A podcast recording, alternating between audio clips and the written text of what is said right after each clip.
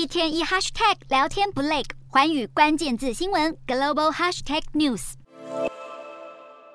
英国女王伊丽莎白二世的灵柩会在西敏厅让大众瞻仰到台湾时间十九号下午，排队时间一度达到二十五小时的高峰。队伍目前已经关闭，不会再有新加入者。此外，英国的新王后卡蜜拉在女王离世后第一次公开发表评论。她以影片预录的方式向女王献上敬意，表示在一个男权主导的世界中，女王走出了自己的路。卡蜜拉也谈论她与女王的各种相处回忆，聊到女王对赛马的热爱，嘴角忍不住微微上扬。英国在当地十八号晚上，也就是女王国葬的前一晚，全国默哀一分钟。卡蜜拉的这段谈话在默哀之前公开播映，跟全国人民一同缅怀女王。女王在今年二月登基七十周年时，公开表态，她希望卡蜜拉被称作王后，化解有关卡蜜拉身份的长久争议。另一位充满争议的王室成员，也就是女王的次子安德鲁王子，也在十八号发表声明致敬女王。安德鲁表示，他能服侍母亲十分荣幸，也赞扬女王的智慧和幽默感。深陷性丑闻的安德鲁被控告侵犯未成年女子，不仅在法庭上付出了上千万美元的代价，还被剥夺了军阶公职跟王室赞助。